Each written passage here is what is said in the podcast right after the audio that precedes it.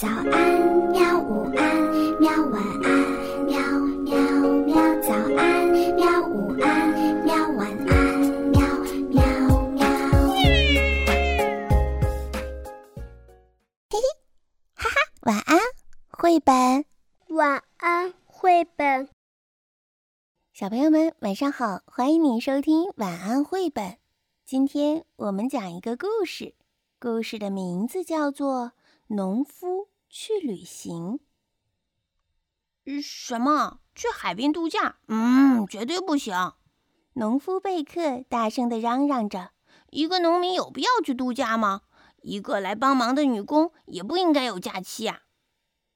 凭什么？凭什么不应该有假期啊？”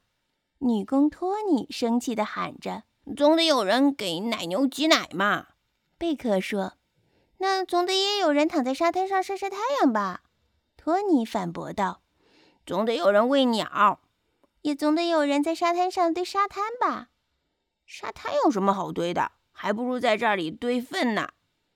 拜托，你绝对不可以去度假！有没有搞错？”托尼一把扔掉铲子，赌气地说：“我一定要去度假，现在就去度假！度假！一个帮忙的女工需要度假吗？”贝克冲着托尼的背影喊道：“不过他已经骑着摩托车远走了。”哼，等着瞧吧！贝克心想：“托尼能做的，难道我就不能做吗？如果托尼能够去度假，哼，那我也能。不过，谁来给奶牛挤奶呢？谁来给动物们喂食？谁来清理粪便呢？要不……”贝克自言自语地说：“干脆把他们杀掉算了。”农场里有这么一大家子呢，奶牛施密特先生和他的小儿子小施密特，两只一直在吵架的公鸡，一群母鸡，一只绵羊，一只山羊，还有……贝克想，如果全都进了屠宰场的话，那这个农场会成什么样子呀？可是，如果带着这么一大家子浩浩荡荡的穿过村庄，哎，邻居们又该是多么羡慕啊！这个时候，他的脑子里突然冒出了一个好主意。贝克来到边境检查站，他的拖拉机塞得满满当当的，奶牛施密特、母子，还有猪、马、绵羊、山羊，一群母鸡。两只公鸡，还有马和看马的大狗，贝克把这一大家子全部都带出来了。不过，戴着大檐帽的检察员倒是一点儿也不觉得奇怪。请停一下！大檐帽把贝克拦住了。您的旅伴们带了身份证明吗？没有身份证明的游客是不允许通过边境的。哦，那您能帮我想想办法吗？贝克问道：“对不起，我也没有办法。”大檐帽说：“唉。”贝克叹了口气，他无法想象一头奶牛该怎么样出示自己的证件。突然，他的脑子里又冒出了一个好主意。贝克掏出相机，开始拍照，为他的每一位旅客都做了一张身份证明。嗯，非常好，您早就应该把它们拿出来了。就这样，贝克带着旅伴们大摇大摆地通过了边境。在海边，动物们乖乖地站成了一排，他们可是第一次见到美丽的大海呢。马儿迎着海风竖起耳朵，大狗使劲儿地闻着空气，两只打架的公鸡也停止了争吵，空气当中漂浮着一股淡淡的咸味儿。比农庄里的粪便可好闻多了。度假开始喽！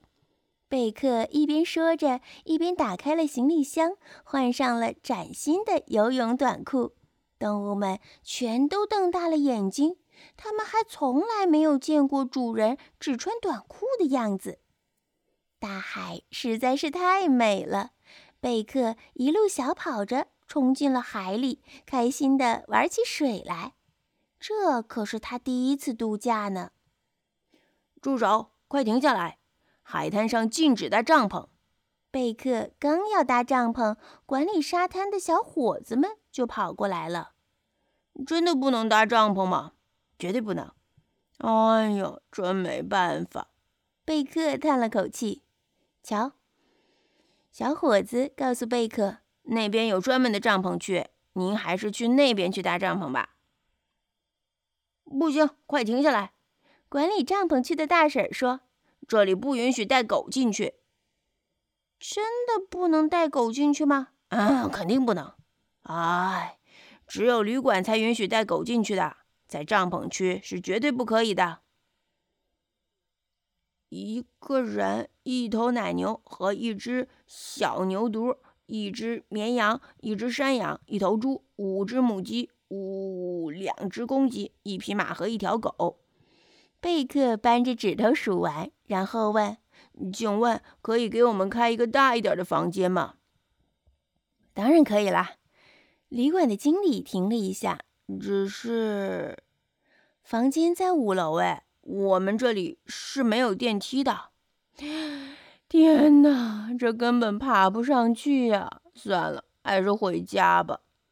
他又把旅伴们塞进了拖拉机，无可奈何地向高速公路开去。在乡间的公路上行驶着，他看到了一块牌子，上面写着“休假农庄”。贝克把车开进了休假农庄，农妇正招手：一个人，一头奶牛，一只小羊，一只小牛犊，一只山羊，一头猪，五只母鸡，两只公鸡，一匹马，还有一条狗。贝克又数了一遍，然后问道。可以全部住下吗？当然可以啦！哈木开心地回答：“哈啊，太好了！我就说可以嘛！如果连托尼都能度假，那我也可以度一次长假。”第二天清晨，贝克坐在柔软的躺椅上，长长的舒了口气，面向辽阔的大海，望着湛蓝的海面，他感觉舒服极了。一阵风拂过，贝克突然闻到了一股熟悉的气味，和他的农场里那堆粪一模一样的味道。等他看到马在草地上奔跑，母鸡在房顶上咕咕叫时，不禁自言自语道：“哎呦，度假度假，一个农场的农民度个什么假哦！”好了，小朋友们，故事到这里就结束了。嗯。你知道他带了多少的动物吗？赶快和你身边的爸爸妈妈一起来数一数吧。好啦，晚安。好吧，晚安，绘本。可是我还想看看星星。